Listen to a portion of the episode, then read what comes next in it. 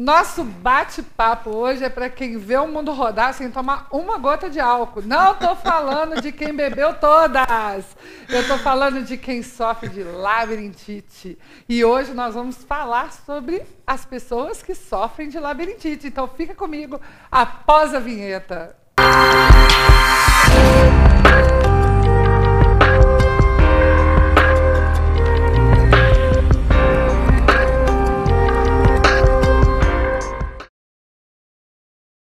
Esse programa tá demais, sabe por quê? Muita gente, muita gente que eu conheço tem labirintite, ou se sente tonto, ou tem vertigem.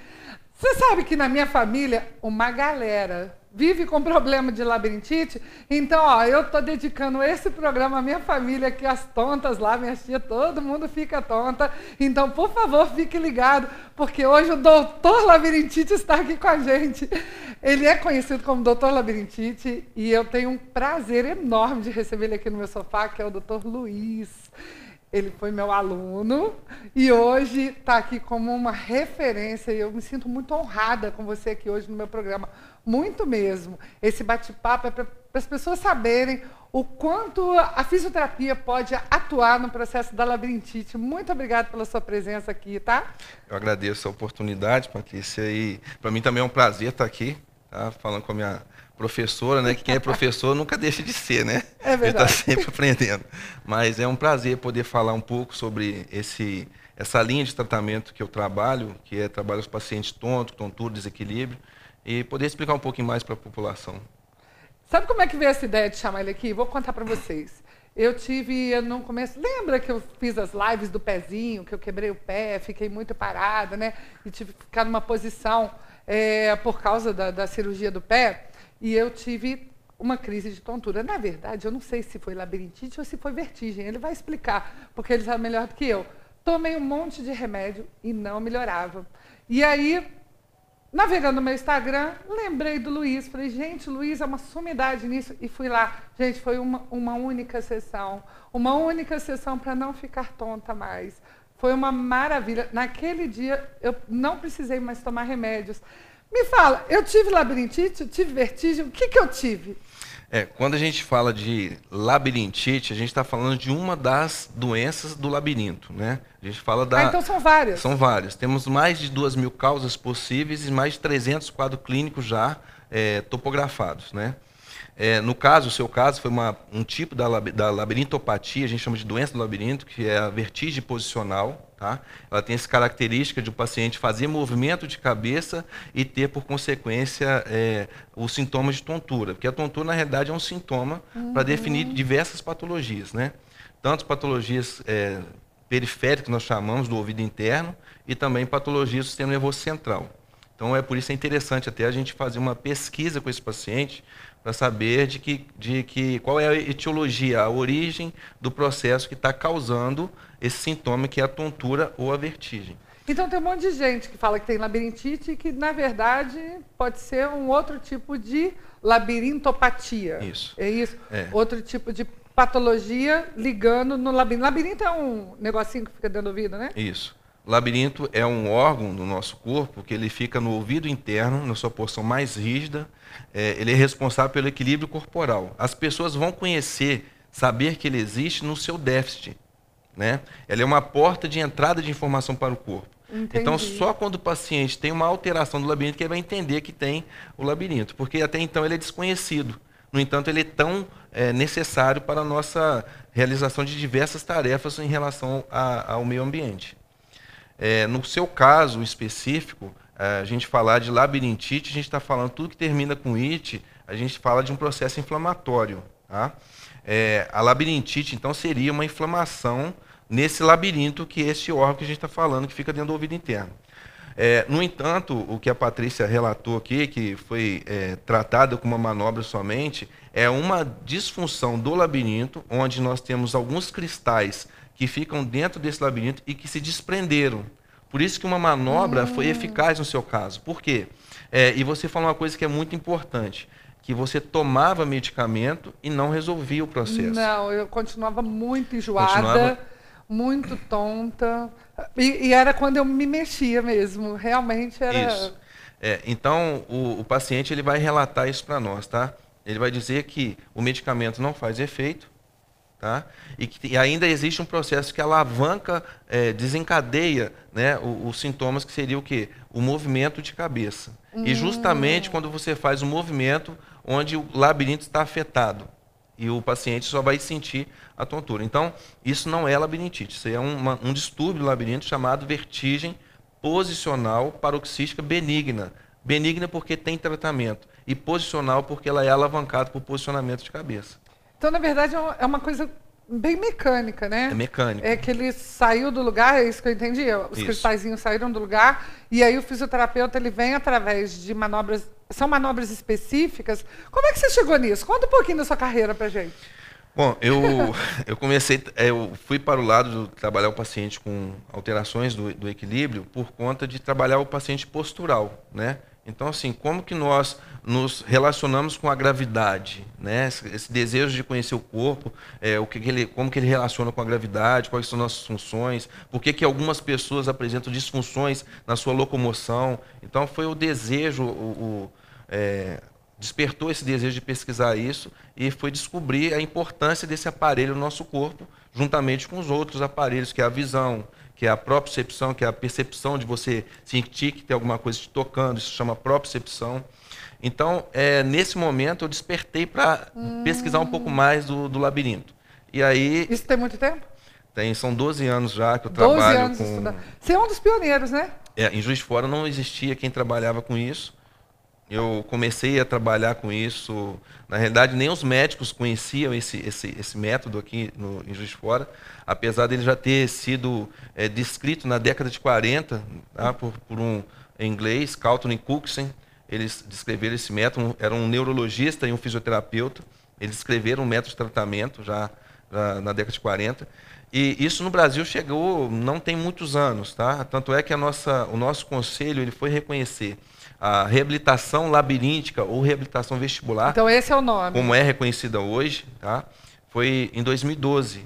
Eu já trabalhava com isso antes de, de ser realmente reconhecido, porque nós já sabíamos que já, já era uma ferramenta para o tratamento dos pacientes com é, disfunções posturais e disfunções do equilíbrio. É, eu digo assim que a fisioterapia era um pouco atrasada nesse momento, até determinado momento, por não levar tão em consideração o paciente com desequilíbrio, por não saber avaliar esse tipo de, de, de distúrbio que é o labirinto. É uma avaliação bem específica. Bem né? específica. É, o, o, hoje o paciente, o fisioterapeuta trabalha com esse tipo de abordagem, ele é um fisioterapeuta necessário até em porta de hospital. Porque o paciente. É verdade. Porque em, em, alguns países já tem o paciente, o fisioterapeuta que ele fica. Ele é o agente primário nesses pacientes em porta de hospital. Porque muitas vezes o paciente chega com sintomas, e os sintomas incluem o quê? Taquicardia, sudorese. É semelhante a um paciente que está tá sofrendo um ataque isquêmico transitório, um AVC. Né? Então o é fisioterapeuta ele faz essa triagem. Não, eu estou aqui lembrando os sintomas quando eu, quando eu levantei e comecei a passar mal. É. Gente, eu, eu, não parava de vomitar, eu tive taquicardia, eu achei que eu ia desmaiar. Foi terrível. Tudo que eu queria naquele momento era ir para uma emergência. É, é, bem desconfortável, sim. Tá? E, e, o mais interessante, Patrícia, é que é, a estatística de labirintite mesmo mundial, ela é muito pequena, é muito baixa. A problemática hoje tem muitos pacientes reféns de medicamento e que ainda não teve sucesso no seu tratamento é por conta de um mau diagnóstico. Tá? E este mau diagnóstico ele vai influenciar realmente na sua recuperação é, no tratamento adequado. É, tem um, um, um, autor chamado Fernando Malavassi Ganança. Ele é um outro neurologista de São Paulo. Ele descreve um livro que ele já tem anos já, tem uns oito anos que eu, que eu li esse livro dele. Ele falava o seguinte: ele coloca no livro Vertigem tem cura? E ele coloca lá que não é necessário, não pode através de pesquisa, tá? Não foi uma falácia dele somente, foi através de pesquisas. Então é baseado ele, em evidência. Baseado né? em evidência é, que não é necessário, que não pode o paciente tomar medicamento para o labirinto mais que 30 dias, 60 dias. Tá? Por quê? Porque ele atrapalha o sistema nervoso central a fazer a adaptação. Porque nós, o nosso corpo ele tem um processo de autocura. O fisioterapeuta, a minha definição como fisioterapeuta, eu sempre falei isso e, e, e carrego isso na minha vida, que nós somos estimuladores do processo de autocura que cada corpo tem. Então, às vezes, eu vou usar um recurso elétrico para acelerar o metabolismo, diminuir o metabolismo, enfim, é, esse é o, o, papel nosso da fisioterapia. Então, é, o, o, recurso hoje da reabilitação vestibular, ele vai é, nos ajudar realmente a fazer esse processo.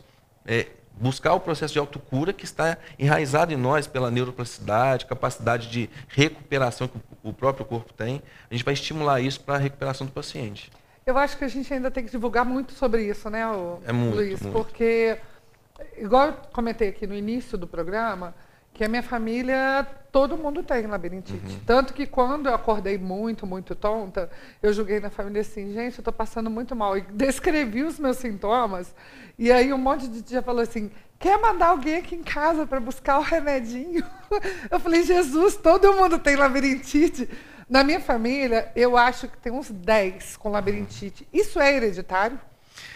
É, algumas pesquisas apontam que não tem a questão da hereditariedade, tá? É, mas existe os casos, igual você disse, olha, tem várias pessoas na minha família que têm. Por exemplo, é, um paciente que é diabético, tá?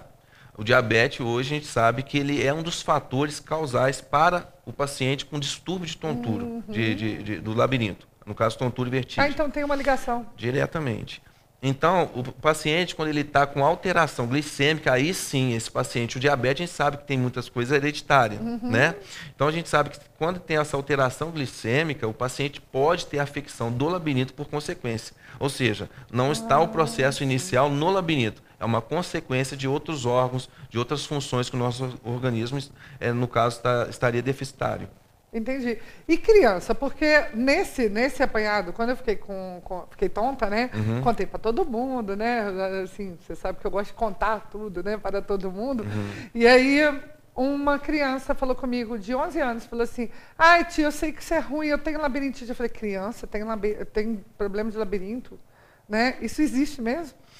Olha, eu tenho paciente de 6 anos de idade. 6 é, anos? 6 anos de idade. Nossa. Tá? E tem paciente de 95 anos de idade. Então, assim, a faixa etária, a gente tem faixa etária mais jovens, né, no caso criança, e também é, é, é, faixa etária mais, o paciente um pouco mais idoso. É característico mais do paciente a partir dos 50, 60 anos. Tá? A cada quatro pacientes, três é do sexo feminino por conta das questões hormonais. Hum. É, que acontece? A mulher, quando passa aquela fase, é, é, vulgarmente, o pessoal é, comenta muito fogacho, né? Uhum. É, a mulher tem muita transição hormonal e nesse momento a mulher, ela muitas é, é, tem essa experiência da tontura. Tá? Até porque tá, pode ter alteração até no líquido, né? Pode ter tudo, alteração. Tudo, é, tudo isso vai vai estar tá comprometido. Tem os artigos mostrando isso. É alteração, mudança de concepcional, tá? Então, uhum. Então são fatores que levam a mulher a ser a ter a maior incidência em relação aos homens. E no caso das crianças, eu, eu gosto de falar um pouquinho isso porque nós temos uma das patologias do labirinto que ela é típica de criança. Que é qual patologia? É aquela criança que vai fazer uma viagem de carro, viagem de ônibus e passa mal no carro. Nossa, passei mal a vida inteira. Pois é. Ela é, ela é, ela é conhecida, ela é típica de criança, mas tem muitos adultos que têm. Isso é uma das patologias do labirinto. Se chama cinetose, tá? Que é a dificuldade da integração entre o labirinto, a visão e a propriocepção, muitas vezes. Tá? O problema pode estar intimamente somente com a disfunção dentro do labirinto, entre, um entre o outro, tá? ou também com conexões no sistema nervoso central para outras informações que chegam do corpo. É, a criança, então, ela, ela, ela experimenta isso com maior incidência. Uhum. Por quê? Porque o sistema nervoso central dela ainda não está muito bem maturado. Tanto é que quando a criança começa a fazer mais viagens, mais viagens, ela, ela começa melhora. a diminuir essa isso. Ou seja, aquilo que a gente usa como recurso para tratar um paciente idoso é aquilo que está no próprio corpo que às vezes a criança experimenta na infância e de repente ela, com o passar do tempo, ela vai suportando, que é essa capacidade de neuroplasticidade que é chamado é, cientificamente. Através de estímulo, através, através de, de exercício. Isso. Então essa cinetose, essa criança que te reportou isso pode estar com uma cinetose, o pai e a mãe não conhecem o processo e falam, olha, tem uma labirintite. E a criança e já carrega esse peso. É, essa criança é meu sobrinho, ele viaja sempre comigo. Toda vez que ele viaja, ele passa muito mal. Pois é. É, a, o adulto, Patrícia, vai ficar muito claro agora. É, Quando você está de carona no carro, você sente mal, desconfortável. É verdade. Se você pega o volante para dirigir, você Acabou. não sente mal. Entendeu? Uhum. Por quê? Se o labirinto ele tem uma disfunção, tá?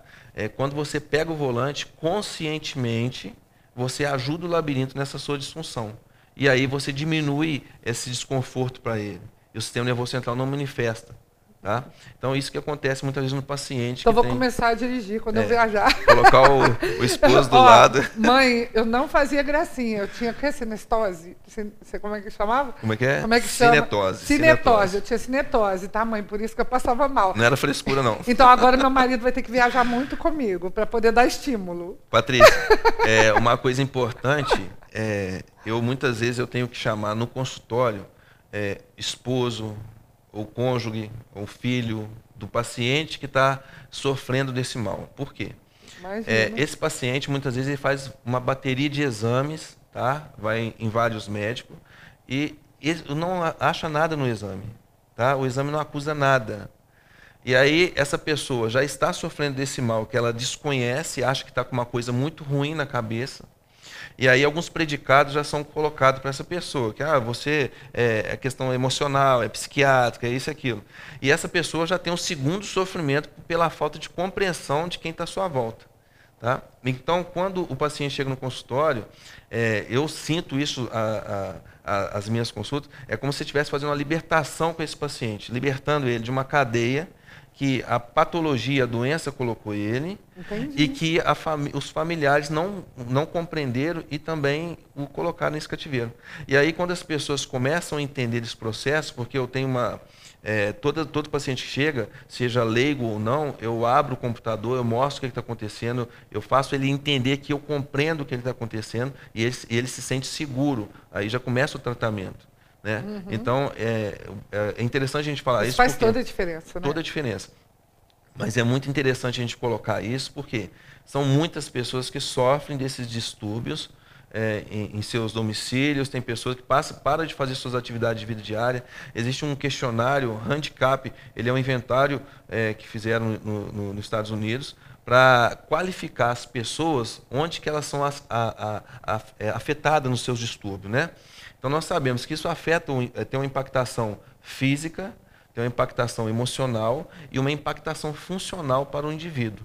Tá? Nossa, impacta tudo, então. Isso, e através de questionário es- é, foram colocadas, então, perguntas para direcionar o quanto de impactação negativa esse indivíduo está sofrendo é, devido à alteração do labirinto. Então, esse inventário ele, ele é muito interessante porque ele, em, todos os pacientes, a maioria deles, é, eles colocam, eles ah, aparece o fator emocional como, como maior prejudicado, onde ele tem maior compli- eh, complicação. Tá? Então, daí a gente entende isso que eu acabei de explicar, É essa necessidade da gente não somente tratar o paciente, mas tratar onde ele está vivendo. Isso é Para que muito todo mundo importante. compreenda que aquilo é Compreenda, uma condição, né? entenda, é, em seu trabalho. Tem pessoas que vai trabalhar obrigada, é, mas está sofrendo esse mal e não, tá não, não passou por uma avaliação boa e nenhum tratamento. É, se não foi bem avaliado, não vai ser bem tratado. Isso é, uma- é a nossa maior realidade. Tá? E o, pro- o problema desses pacientes é ficar refém do medicamento. O medicamento, ele é, neste caso, é totalmente contraindicado, porque ele deixa o paciente pior. Tá? Tem muitos pacientes que chegam no consultório e eu falo assim, olha, você está tomando, quem que é o seu médico? A primeira coisa que a gente é, procura saber. Aí eu fui no posto há muito tempo e comecei a tomar esse medicamento, tem um ano que eu tomo. A primeira coisa que eu faço, agora você para de tomar esse medicamento. No caso, os medicamentos para o labirinto. Quando eu identifico pela experiência, pelo, tá? eu não tenho autonomia de tirar um medicamento de um paciente. Mas ele tá Mas o tomando por paciente, automedicação, é, né? O paciente está fazendo uso da automedicação, eu dou o passo de fazer isso e também indicar para um médico de Sim. competência para ter os, os devidos cuidados. Mas a gente fica sempre atento a esse tipo de, de caso que é muito comum no, no nosso consultório. A automedicação é um perigo, né? Totalmente. Porque eu já peguei paciente, Patrícia, é, que foi encaminhado para mim com queixa de labirintite e tratando para labirintite. E aplicando os testes em consultório, esse paciente estava com um tumor a gente via por que tumor? Porque ele tinha é, alterações nos testes que a gente Os viu. sinais nos sinais, outra coisa. porque eu apliquei teste para saber se era lesão central. E muitas vezes esses testes clínicos, eles são muito mais importantes até que um é, quantitativo que o, o teste que a gente vai fazer de exame. Tá? Ele é no, o, por que, que eu falo isso? Porque o paciente chegou. Se você não souber aplicar os testes específicos para ele, você não vai dar um outro passo que é falar assim, por exemplo, eu não posso pedir uma ressonância, mas eu sei que aquele paciente ali, ele necessita de fazer uma ressonância. Então eu vou encaminhar para qual médico para fazer uma avaliação? Para um neurologista. Uhum. Né? Então, isso é muito importante a gente saber é, Eu diferenciar. tive um professor que ele falava assim, a clínica é soberana. É soberana. Sempre, a clínica é soberana. Ou seja, uma boa avaliação, ela dá muito mais dados do que um exame Sim, caro, um exame que, né? Mas eu queria te perguntar uma coisa, me veio aqui duas, duas dúvidas na minha cabeça. Hum. Certo. A primeira dúvida é, se eu tenho um filho que passa mal em viagens, que uh, enjoa em pequenos percursos, tem fisioterapia para isso? Tem. É a reabilitação vestibular, ela vai entrar aí, tá? Porque ela vai recuperar a capacidade dessa pessoa estabilizar, tá? A sua relação de movimento e relação de estabilização visual no meio ambiente, tá? Porque essa é a dificuldade que esses pacientes têm, tá? Ele tem dificuldade no caso de se relacionar com o meio ambiente. E aí pode ir direto no fisioterapeuta. Fisioterapeuta vai caso, fazer uma avaliação. E aí ele vai avaliar. E para quem tem essas crises de labirintite, que tem essas, essa- principalmente essa que vira a cabeça e fica tonto, mas está num período sem crise, ele deve tratar sem crise ou deve esperar a próxima crise? Bom, esse paciente deve ser bem orientado. Se esse paciente estiver sem crise, mas estiver fazendo uso de medicamentos, que tem muitos acontece isso. O paciente tá- não está no- é, na crise, tá? Porém, ele faz uso de medicamento com medo da crise aparecer. Nossa, é. Entendeu? Então, esse paciente ele deve fazer uma avaliação para ele ter consciência daquele mal que ele sofre. Isso é muito importante. E aí, a gente, uma das abordagens que a gente faz é isso: é conscientizar o paciente, explicar ao paciente e ver se realmente tem necessidade ou não de fazer aquele tipo de tratamento. E se ele é uma pessoa que tem sempre, mesmo que ele esteja sem medicação, ele já deve ir na fisioterapia para fazer um começar um trabalho. Isso. Uma coisa que é muito importante dizer é: ninguém tem uma labirintite de estimação. Não existe Adorei essa. isso. É. Eu Coloco. Hoje, Essa vai ser a frase. Ninguém tem uma labirintite de Isso. estimação. É, ou está inflamado ou não está inflamado. Tá Entendi. bem?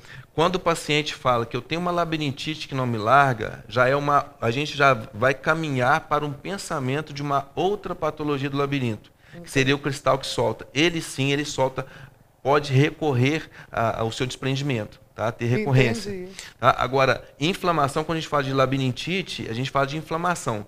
A pessoa que fala o seguinte, olha, eu tive uma labirintite de manhã, agora estou bem. Não existe isso. Tá? Porque se estiver inflamado de manhã, ele vai ficar inflamado durante o dia e alguns dias até isso passar. Não vai ter assim, ah, só quando eu abaixo ou levanto a cabeça que eu tenho labirintite. Não existe. Isso já é uma patologia posicional. Já é mais característico do cristal que solta. Isso tem tratamento. O paciente não precisa ficar refém Não disso. precisa ficar refém. Nossa, a nós foi maravilhoso. Adorei. Adorei nosso bate-papo, adorei tudo. Muito bom. Mas eu não vou deixar você embora sem dar uma dica para quem está ouvindo a gente. Dá a É. dica para o nosso ouvinte aí, para o nosso. A, nossa a dica que a gente dá, é, primeiramente, é o paciente não fazer uso de medicamento, é, fazer automedicação, isso é o mais importante, tá? É, os pacientes que têm a dificuldade, no caso, o distúrbio do labirinto, eles têm a tendência de querer fechar os olhos, a gente pede assim, abre os olhos e fixa o olhar num ponto. Isso é a maior, a coisa mais interessante. Se você tem um idoso em casa, e se você gosta desse idoso, é, e que ele tem queixa de tontura, leva ele para fazer uma avaliação. E principalmente uma avaliação do labirinto. Porque é, esse paciente já é um paciente que é, já, já tem alguns, com certeza já está tomando alguns medicamentos. A gente tem medicamentos que. Uma das causas de doença do labirinto é medicação, tá? Então, esse paciente, quando ele já tem o déficit por conta da medicação, se ele não é estimulado no labirinto, nem na visão, nem na propriocepção, ele fica mais desequilibrado. Então, é interessante a gente fazer isso. Por quê? Uma das maiores, é, maiores causas de mortalidade hoje no paciente idoso é a consequência de, de uma queda. Então, a gente estaria evitando isso para os nossos pacientes. Muito Essas bom. seriam as dicas mais Muito interessantes. bom, muito bom. Nossa, eu estou muito feliz. desse nosso bate-papo. Eu acho que muita gente vai aprender coisas novas. Eu aprendi coisas novas. Saio desse nosso bate-papo melhor do que entrei. Muito obrigado por você ter vindo aqui. Eu que agradeço. Se você curtiu, não esquece aí de dar o seu like, seu comentário, conta pra gente.